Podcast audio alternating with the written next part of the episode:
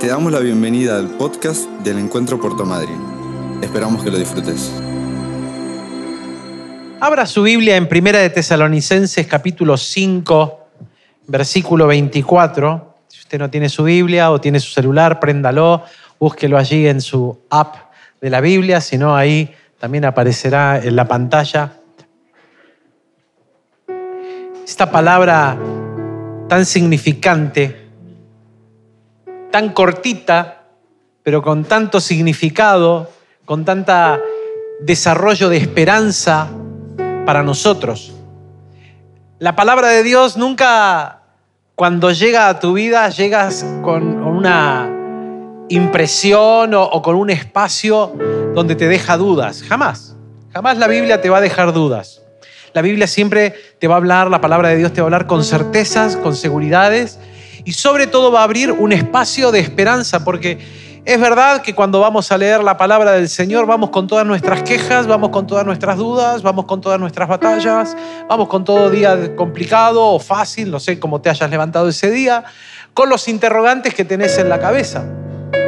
Y una de las particularidades más extraordinarias que tiene el leer la, la palabra de Dios es esta, que vos vas al Señor con preguntas, y que el Señor siempre tiene una respuesta para darte.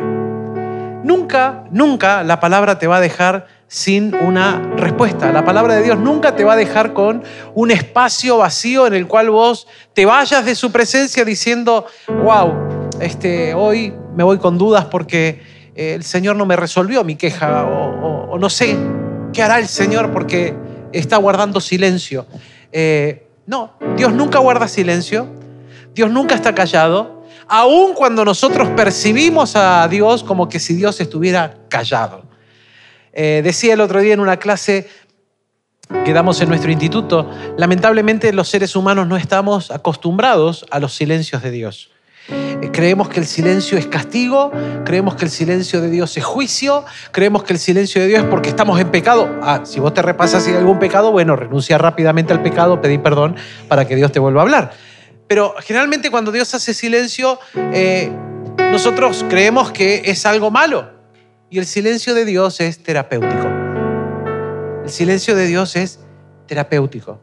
Cuando Él guarda silencio, está guardando silencio porque algo quiere llamarte la atención. No es que está enojado, no es que está eh, con un juicio sobre tu vida, a no ser, te vuelvo a decir, que haya alguna causa justificada, algún pecado que vos no hayas declarado. Y bueno, ahí hay un silencio justificado por causa del pecado. Pero si no lo hubiera, el Señor es terapéutico y está tratando de llamarte la atención para que vos lo busques más, lo anheles más, porque Él tiene mucho más para hablarte, para decirte. Porque vuelvo al punto, nunca cuando vayas a leer la Biblia la Biblia va a guardar silencio. Siempre vas a salir de la presencia del Señor con una palabra, con una directriz, con algo que va a impactar tu vida, una frase, eh, un nombre, algo que va a impactar tu vida de alguna manera que te va a llamar la atención y detrás de eso hay una revelación de parte de Dios sobre lo cual Dios quiere hablarte. Yo recuerdo hace algunos años atrás preparando un material para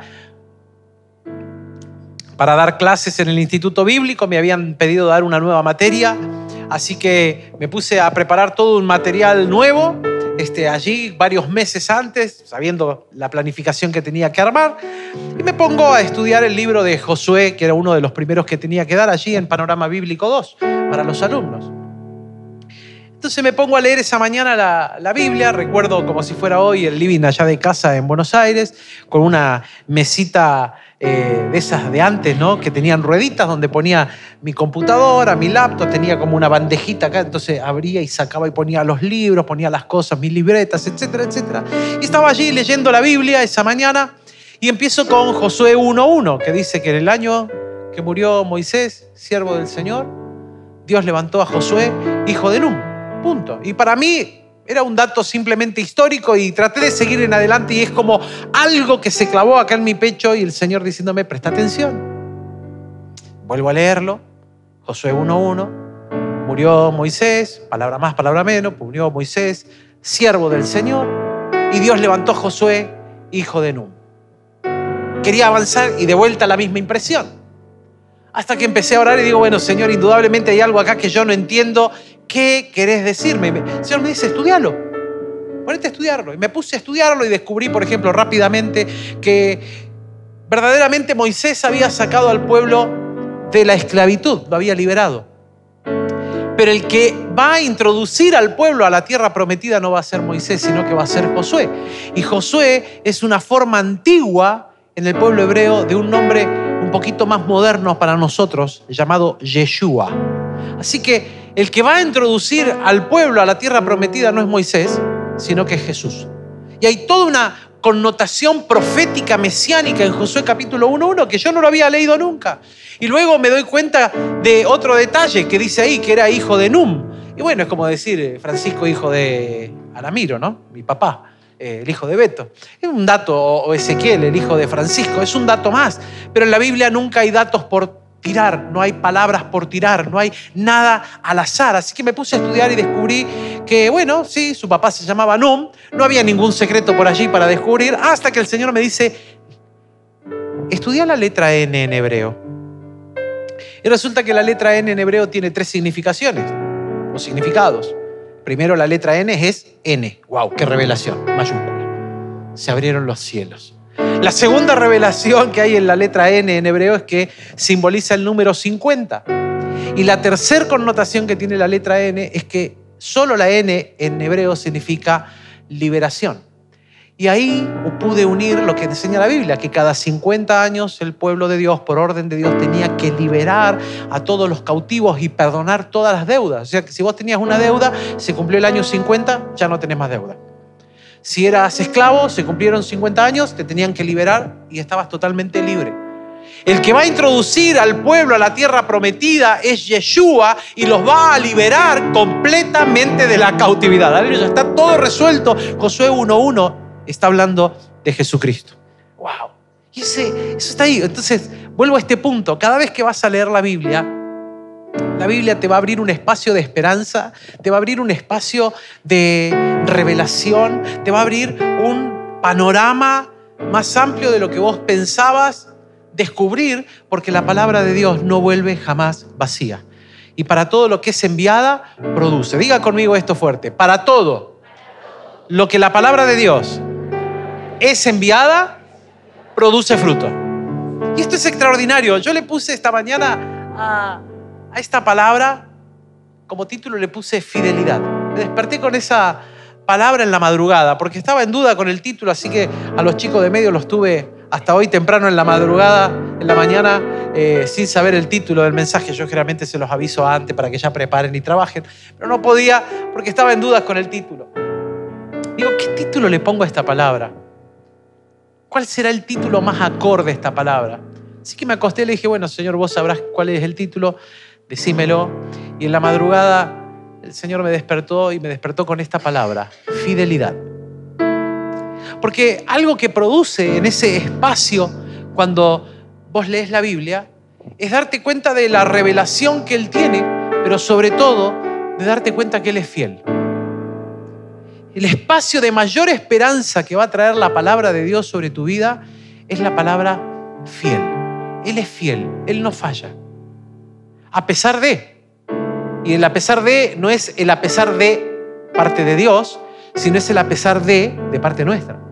Que son nuestras connotaciones, que son nuestras situaciones de vida, que son nuestras relaciones interpersonales, que son los espacios que nosotros abrimos en los cuales no involucramos a Dios, que son aquellos lugares o, decisiones que hemos tomado acelerados o aceleradas las muchachas, eh, porque vimos la posibilidad pero sin preguntarle al Señor. Que a veces nos sale bien, que a veces nos sale mal, que a veces nos deja muchos huecos. Y todos esos espacios, esas cosas que suceden allí, son producto de que no le hemos dado el lugar de esperanza, de fidelidad que la palabra de Dios tiene. Porque Dios es fiel. Mira lo que dice 1 Tesalonicenses 5:24. El que los llama es fiel y así lo hará. Lo estoy leyendo en NBI. Mira, lo tenés ahí en, tu, en la pantalla. Léelo conmigo. Léelo fuerte conmigo. El que los llama es fiel y así lo hará. Dios nunca te va a llamar a algo. Dios nunca va a hacer algo sin pensar en cumplirlo. El tiempo, yo he descubierto que el tiempo que hay entre la promesa lanzada de parte de Dios y el experimentar el cumplimiento no tiene tanto que ver con Dios como con nosotros uniéndonos a la palabra que nos ha sido dada. En más de una oportunidad he dicho, y lo, lo he predicado, que toda palabra profética hay que caminarla en fe. Ah, el Señor me dio una palabra. ¿Qué palabra te dio? Que me llamó a las naciones. Ay, aleluya. De esto he encontrado tantos que puedo dar el ejemplo, ¿no? Dios me llamó a las naciones, pastor. Wow, fantástico. Gloria a Dios. Gloria a Dios. Qué extraordinario. Eh, ¿Estás estudiando inglés? No, no, bueno. Ah. Eh, ¿Estás estudiando portugués? Eh, no. Podríamos meter el chino mandarín, que sería el cuarto idioma más hablado en este momento en gran parte del mundo. Este, no. Bueno, déjame decirte esto, Dios no usa inútiles en el reino. Porque si vos decís que Dios te llamó a las naciones, lo mínimo que tendrías que hacer es ponerte a estudiar un idioma para que el día que el Señor te lleve a las naciones puedas hablar en el idioma correcto o te puedas desarrollar o por lo menos eh, predicar o orar por lo menos.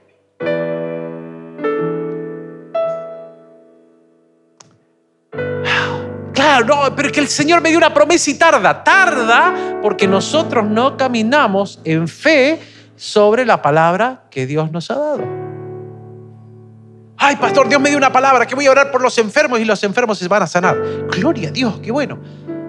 Mira, ya hay un enfermo, anda a orarle. Ay, no me da miedo. Pero no dijiste que Dios te dio una palabra que vas a orar por los enfermos y van a sanar. Sí, bueno, anda y orale.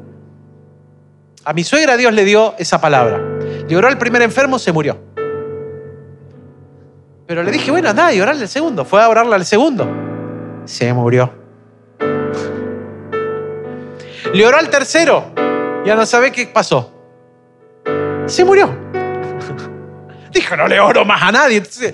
Claro, porque esas cosas son las que produce la batalla de la fe en creerle a la promesa dada. Va a haber un momento que pareciera que no está pasando nada, que no está sucediendo nada, pero ahí viene la batalla de la fe. ¿A quién le vas a creer? ¿Al que es fiel? ¿Que te llamó en fidelidad y que lo hará? ¿O le vas a creer más a las dudas de que aparentemente no pasa absolutamente nada? Yo recuerdo cuando con mi suegra ella dijo, no, le voy a orar más a nadie, le oré a uno, le oré al otro, le oré al otro, se murieron los tres, mejor no le oro a más ninguno. Le digo, no, esa es la batalla de la fe, seguí orando, seguí clamando. ¿Cuál es la orden que Dios te dio? ¿Cuál es la promesa que Dios te dio? Dios me dijo que voy a orar por los enfermos y se van a sanar. Bueno, vos orá hasta que se sanen. Si no se sanan, el problema es del Señor, no es tuyo. Tu problema con el Señor va a ser cuando Él llegue y te diga, ¿oraste por los enfermos como te dije? Margarita, ¿le oraste? Porque yo te dije, órales, ¿le oraste? Eh, no, pero que entré duda. Y bueno, pero yo te dije que le ores. Cintia, ¿le oraste? ¿Echaste fuera demonios? No, porque a mí los demonios me dan miedo. ¿eh? Bueno, eso es tu problema. Tu problema es que te dan miedo los demonios. Pero la palabra dice, en mi nombre echarán fuera demonios. ¿Y los echaste fuera? ¿Hiciste guerra espiritual como te dije? ¿Te paraste ahí como firme? No porque tenía miedo. Le agarró el espíritu de Lilo y Stitch. Alguien que me ayude. Y salió rojando. Y le dio miedo. Esa es la pelea que tenemos todos nosotros. Pero cuando vos empezás a batallar la batalla de la fe y permaneces y persistís, fiel es el que te llama y fiel es el que lo hará. Aleluya. Y Él va a abrir el cielo. Y eso experimentó mi suegra. Le oró al cuarto y el cuarto se sanó. Le oró al quinto y el quinto se sanó. Le oró al sexto y el sexto se sanó. Y aleluya. Y ahí vos te llenás de fe y te malentonás y decís, sí, el Señor lo va a hacer. Pero he descubierto que entre que la promesa es dada y el cumplimiento, el espacio de tiempo que sucede para ver el cumplimiento tiene más que ver con nosotros que con el Señor que lo ha dicho. Porque fiel es el que llama y fiel es el que lo hace. Él no cambia, Él no varía, Él no tiene un punto de variación, va a decir la, la, palabra del Señor, va a declararlo de otra manera. Dice, no hay en Él sombra de variación. O sea, Dios no va a ser sombra, no varió la sombra. Como Él lo dijo, Él lo hará. Por eso esta canción es tan impactante para nosotros lo que hemos cantado esta mañana. No es que el fuego del altar de Dios no se va a apagar. Esa es mi función, es mi tarea que el fuego del altar no se apague. Pero en esta canción es los ojos de fuego, las llamas de fuego que hay en los ojos del Señor, es lo que no se apaga. Su mirada no se cierra, su mirada no se apaga. Los ojos del Señor están puestos sobre vos todo el tiempo. Por tanto, Él va a cumplir lo que ha dicho el Salmo 121, que el sol no te fatigará de día, que la luna no te fatigará de noche. O sea, no habrá fatiga en la noche, no habrá fatiga en el día. Él es sombra a tu mano derecha. Aleluya. Bendito sea el Señor. La fidelidad de Dios es la muestra más significativa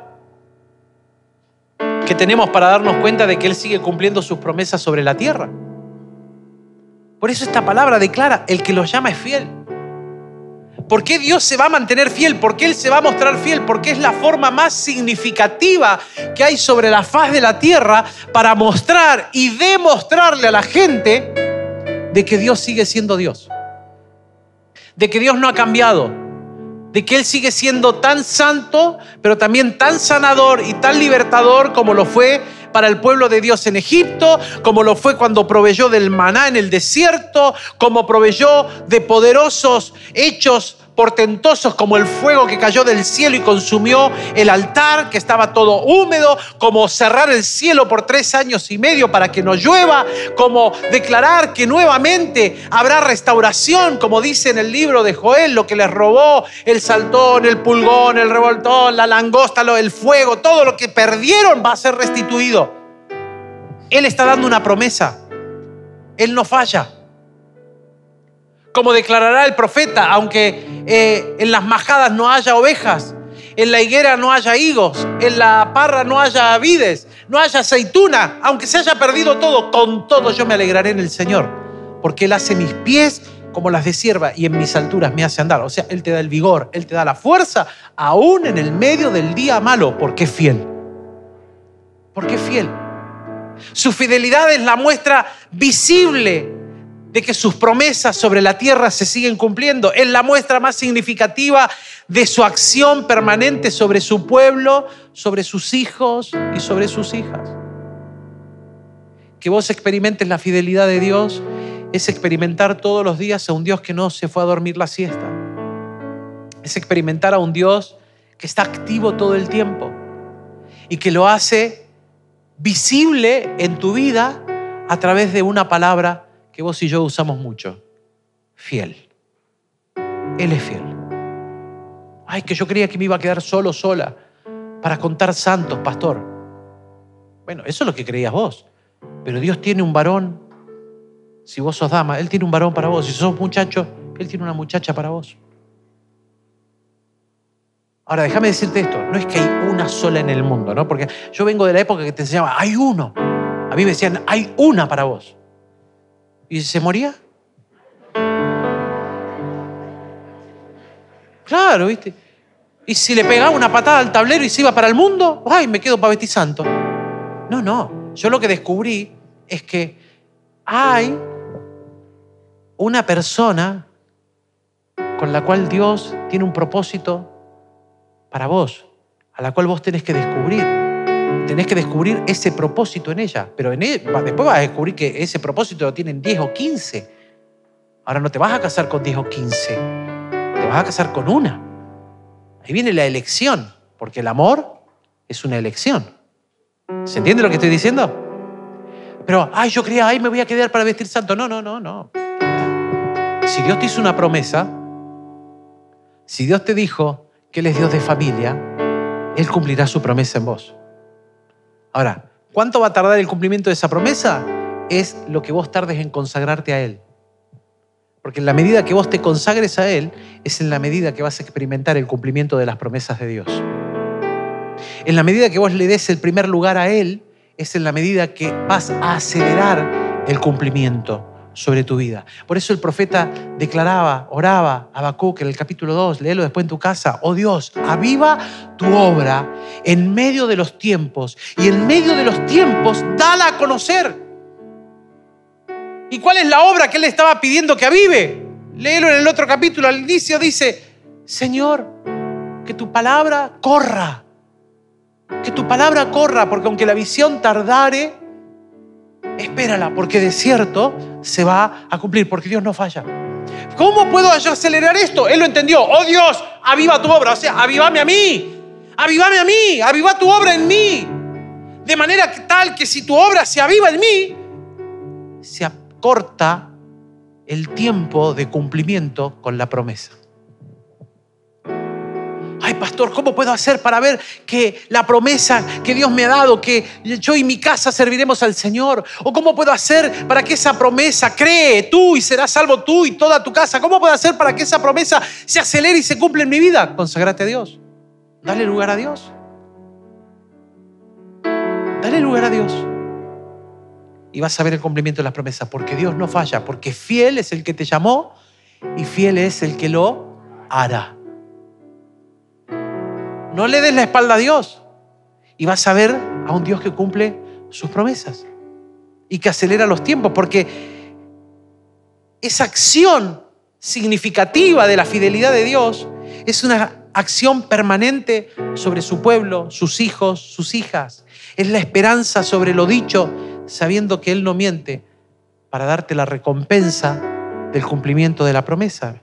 Lucas capítulo 1, verso 45 declara, Dichosa tú que has creído, porque lo que el Señor te ha dicho se cumplirá. ¡Wow! ¡Qué increíble! Dichosa tú que le has creído. Tenés que creerle al fiel, porque Él no miente. Claro, hay un tránsito hasta llegar ahí, hay un tránsito que yo le llamo la batalla de la fe. Hay un transitar de caminar como a ciegas. A ciegas porque no veo, a ciegas porque no, no palpo, pero con el corazón lleno de esperanza en un camino pavimentado de palabra de Dios. En lo natural no lo veo, pero si Él lo dijo, Él lo hará. Y yo tengo que creer. Y ahí está la batalla, porque el diablo, mientras vos no ves visiblemente, viene a tirar piedras arriba de esa semilla que es la palabra de esperanza que el Señor te haya dado. Viene a tirar piedras, viene a tirar mugre, viene a tirar basura, a ver si logra ensuciar, contaminar esa semilla de la palabra de fe que te fue dada. Si Él la logra contaminar, va a aparecer una palabra que prediqué ya hace un tiempo largo atrás en esta casa. Una palabra de cuatro letras efectivas que el diablo usa. ¿Te la acordás cuál es? Será. Y ese será genera un campo lleno de dudas, minado a la palabra de fe y de esperanza que el Señor te dio. Y si Dios te dio una palabra, fiel es el que llamó, fiel es el que lo hará. Nuestra tarea será empezar a descontaminar tal vez las palabras que están contaminadas con tierra, con piedras, con mugre que la vida y el enemigo tiró para contaminar aquella esperanza que se abrió. Por ejemplo, este milagro. Yo he aprendido que cada vez que contamos un milagro creativo, abre una brecha de esperanza a que ese milagro se repita acá. Paola, yo que vos me abrazaba hoy de ese milagro y digo, esta rodilla toda rota se va a sanar en el nombre de Jesús. Si Dios lo hizo en él, lo puede hacer en mí. Eso es lo que hace el, milagro creativo. Me abre una puerta de esperanza. O como cuando cantamos, o cuando contamos que alguien, Dios lo sanó de un tumor, o, lo sanó, como pasó aquí hace un tiempo largo ya atrás. Un chiquito de 12 años por el que orábamos, cáncer en el cerebro, tumor detrás del ojo, Pronóstico malísimo. Lo trasladan al Garraham. En el Garraham le vuelven a hacer todos los estudios. Él viajó con tomografía computada, centellogramas, con todos los estudios sabidos y por haber en Mendoza. Todo el diagnóstico, todo ahí escrito. Llega a Buenos Aires, le hacen todo, no está el tumor. no está el cáncer. Le dicen, no, es como una pequeña bolita tumurosa detrás del ojo, hay que hacer otro tipo de estudio. Vuelven a hacer el estudio y resulta que no hay tumor detrás del ojo. Terminó siendo un problema en el nervio. Perdón, y toda la masa que tenés acá, y que tenés acá, y que tenés acá. Ese chiquito, testigo de Jehová, con su familia, terminó su abuela y su mamá llegando a esta casa, viajaron de Mendoza a dar testimonio de que el Dios Todopoderoso, que había dado una palabra de que lo iba a sanar, lo hizo una vez más. Y toda la familia se convirtió, aleluya. Porque cuando Dios te da una palabra y vos ves el cumplimiento de esa palabra, ahora abre una rama de esperanza, un espacio de esperanza para todo aquel que esté pasando por el mismo problema. ¿Sabes qué te está diciendo esa palabra? Si Dios lo hizo con uno, también lo puede hacer conmigo. Porque fiel es el que llama, fiel es el que lo hace. Esta palabra dice, dichosa tú que has creído porque lo que el Señor te ha dicho se cumplirá. Es sobre la base de la fidelidad que Dios construyó su pacto con su pueblo. Dios no construyó el pacto sobre la base de otra cosa, la construyó sobre la base de que yo soy fiel y voy a hacer de ustedes una nación grande. Y sobre esta nación grande me voy a mostrar y me voy a manifestar. Y fue fiel al pacto vez tras vez tras vez, aún a pesar de las fallas del pueblo. Él siguió siendo fiel. El pacto se ha cumplido en Israel y se cumple ahora sobre nosotros los hijos y las hijas de adopción, que nos ha hecho herederos y coherederos juntamente con Cristo. Por tanto, el pacto también es para mí y lo veo cumplido porque Él es fiel. Y Él continúa siendo fiel sobre cada hombre y sobre cada mujer que se consagra a Él. He encontrado que la, la clave por lo menos una de ellas, pero muy significativa, una clave muy significativa para experimentar la fidelidad de Dios es la consagración. Claro, cuando pensamos en consagración, mucha gente piensa, bueno, ¿me hago pastor? ¿Me hago pastora? ¿Me hago líder? Eh, ¿Me hago misionero, misionera? No. Esos son llamados particulares. Esas son asignaciones particulares que Dios tendrá sobre una vida. Cuando yo te hablo de consagración, te estoy hablando de colocar a Dios en el primer lugar. Y ahí sos vos el que tiene ahora que determinar, dibujar, colocar a Él en el primer lugar. Y tenés que definir el primer lugar de qué. En cada área de tu vida vas a tener que definir si Dios va a estar en el primer lugar o estará en el último.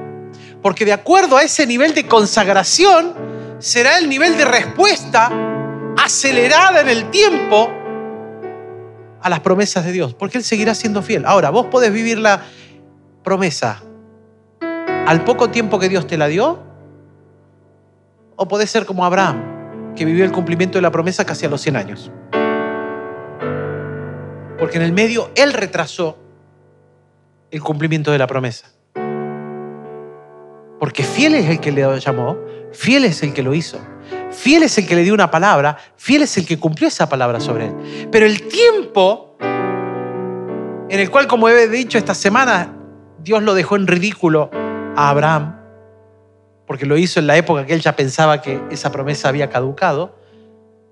Las promesas de Dios no caducan, son sí y amén en Él. Pero el aceleramiento del tiempo lo produce una vida que se consagra a Dios, que lo coloca Él en el primer lugar. El Salmo 138, verso 8 dice, el Señor cumplirá en mí su propósito. Tu gran amor, Señor, perdurará, o perdura, perdón, para siempre. No abandones la obra de tus manos. La fidelidad de Dios tiene la particularidad de extenderse en los años. Me trasciende. Me trasciende. Así que no está limitada al tiempo de mi fortaleza, de mi virtud, de mi, vigor. Por eso más de una vez yo digo, la palabra de Dios no tiene fecha de vencimiento, la palabra de Dios no se jubila.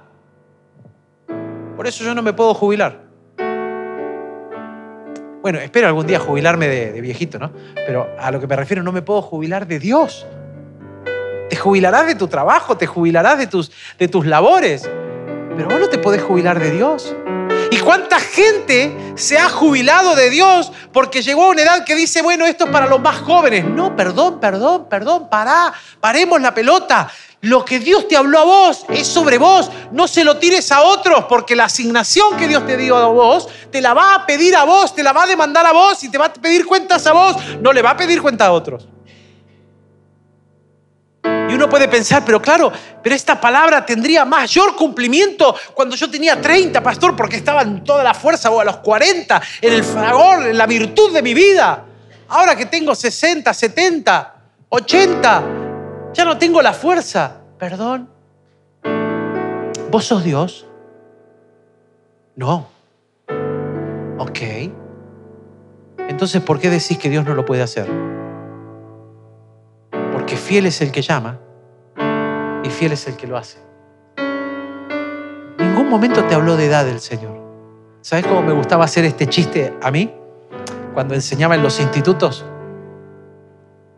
Eh, enseñé en una escuela por muchos años que tenía muchos jóvenes que venían a, estudiar.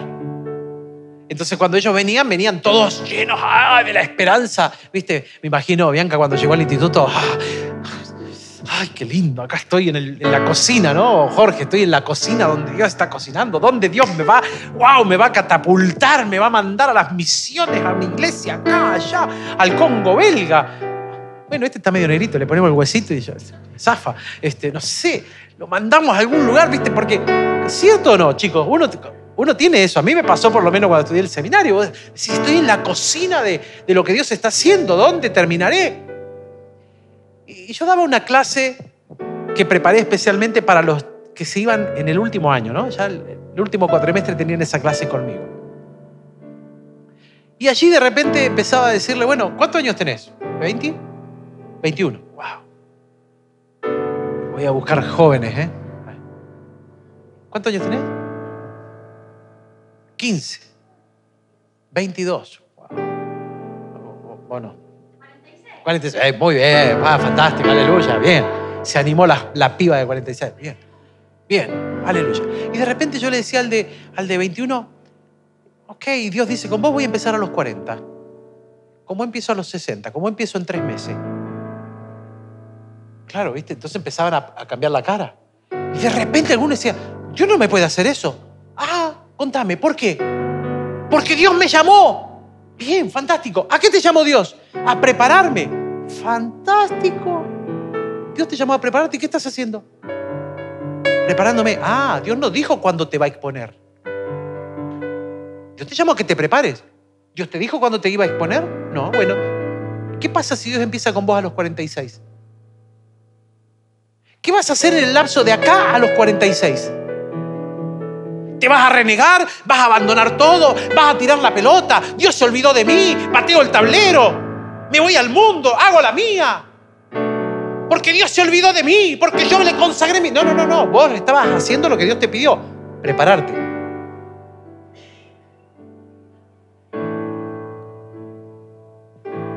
Ahora, el Señor cumplirá su propósito en mí. ¿Cuándo? ¿Cuándo? En la medida que me consagre, todos los días cumplirá su propósito en mí. En la medida que me consagre, todos los días el Señor cumplirá su propósito en mí. ¿Cuál es el propósito de Dios para vos hoy? Tal vez la alegría, ¿no? El volver a, tener paz, el sentir que tenés esperanza para vivir la vida. Ese es el propósito de hoy para vos en tu vida. Hoy está cumpliendo Dios su propósito en vos. Ay, no, pero yo estoy pensando en la exposición, en el llamado. Para, para, eso, problema de Dios, dejáselo al Señor. Vos asegurate todos los días de vivir la experiencia de que Dios todos los días cumple su propósito en vos, como en mí, todos los días.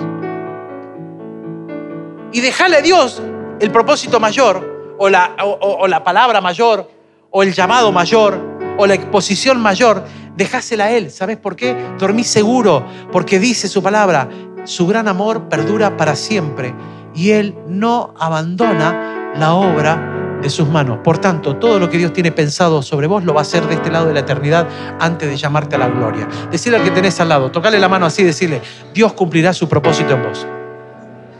Y lo vas a ver con tus propios ojos. Aleluya, aleluya.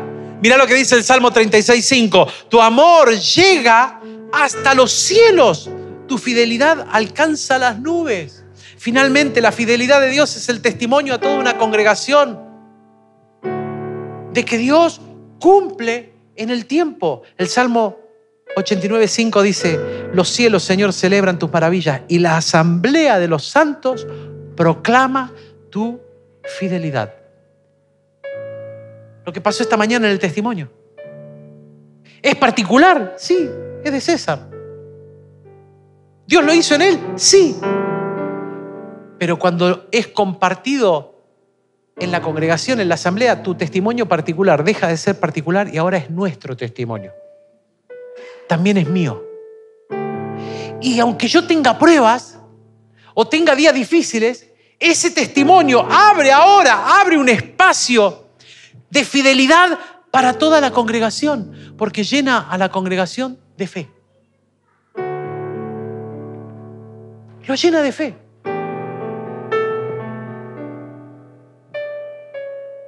¿Vos tenés, César, cuántos años? 56. ¿Cuánto tienen de 56 para arriba? A ver, levante la mano. Levante, levante la mano. ¿Cuántos de los que tienen la mano levantada, déjenla levantada, no tienen casa propia? Dejen la mano levantada los que no tienen casa propia. Wow, pónganse de pie un cachito. Pónganse de pie. Vení César de vuelta.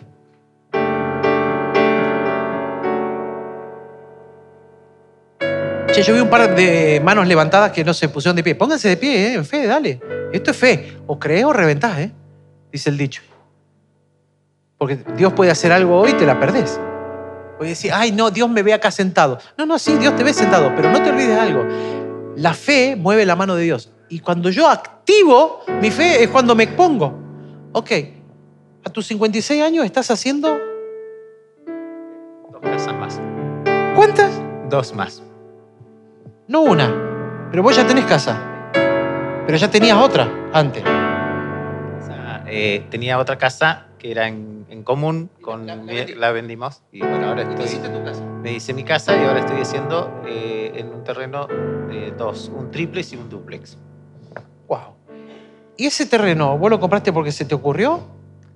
Bueno, fue un, también algo milagroso de Dios. Yo tenía algunos ahorros y, y- y pude comprar un terreno con, en dólares. Ustedes saben que los terrenos son en dólares, pero lo compré a 18 mil dólares. Sería a precio del blue, pero eh, lo compré a dólar oficial. O sea, eso fue algo... Nadie compra un terreno en dólar oficial. Así que fue un milagro de Dios. Ese es el negocio que hizo la inmobiliaria con vos. Sí, sí. Él llegó a comprar y le dijeron, no, porque es al blue. Llegó la dueña y dice, no, a él, hacéselo al dólar oficial. Eso es gracia. Y a los 56 años construyendo otra casa. ¿Sabes lo que me deja esto a mí despacio? De que Dios es Dios de imposibles. Que a Dios no le interesa tu edad. Dios te puede dar tu casa. Así que vamos a orar para eso. Para que Dios te dé tu casa.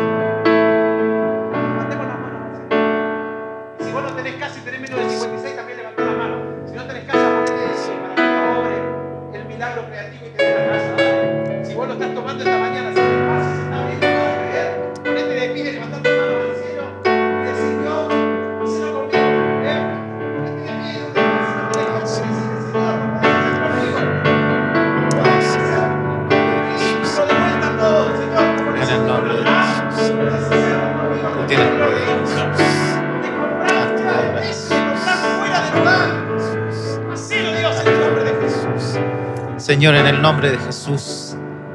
Señor, yo ruego que esa, esa gracia maravillosa, Señor, que vos me diste sin que te pidiera nada, Señor, porque en el momento que no quería nada, que había perdido todo, Señor, tu gracia, Señor, tu favor, Señor, estuvo sobre mi vida. Yo te ruego, Señor, que esta gracia, este favor tuyo, Señor, se reproduzca ahora en mis hermanos, Señor.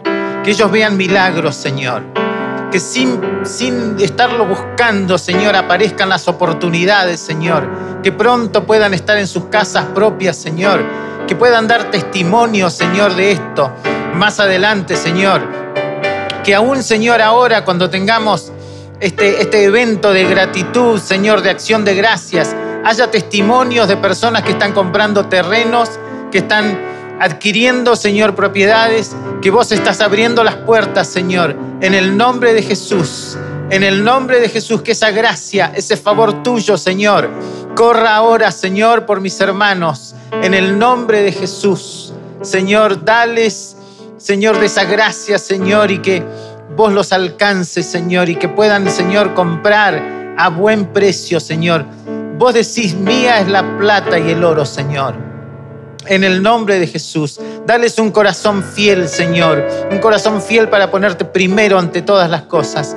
Y derrama, Señor, ahora en el nombre de Jesús, bendición sobre ellos hasta que sobreabunde, Señor, en el nombre de Jesús. Amén. Toma asiento por un instante más. Ya termino. La banda puede pasar. Ya, quédense acá arriba, chicos. Esto es lo que abre la fidelidad de Dios. Abre estos espacios de fe. Abre los espacios de fe para que vos creas que verdaderamente Dios lo puede hacer. Yo recuerdo hace, bueno, antes de la pandemia fue, estábamos en Rawson, invitaron a, dar una charla dentro de, de un movimiento que tenemos entre los pastores amigos, de la nada, porque la verdad fue así, fuera de tema, fuera del tema que prediqué, Dios me da una palabra. Yo, los que me conocen saben que yo no soy de dar palabras económicas ni nada por el estilo. Le pateo bastante en contra de eso. Así que cuando Dios me da algo, una dirección tan, tan certera con esto que yo sé que es Él, lo digo con mucho temor y temblor. Pero bueno, Dios me habló de, de gente que iba a tener sus propios negocios. Ahí lo tomó Jorge y Bianca, lo tomaron para sí. Y al poco tiempo estaban haciendo su empresa de servicios con dos o tres eh, lugarcitos donde ir a limpiar. Al rato tuvieron que empezar a tener empleados. Ahora están hasta entre Leu limpiando. Aleluya. Estos esto siguen así, van a copar todo. Gloria a Dios. Porque cuando Dios te da una palabra y vos la tomás para vos, fiel es el que llama, fiel es el que lo hace. Aleluya. Y los cielos celebran tu maravilla y la asamblea, la iglesia de los altos proclama tu fidelidad. Ponete de pie en el nombre de Jesús esta mañana.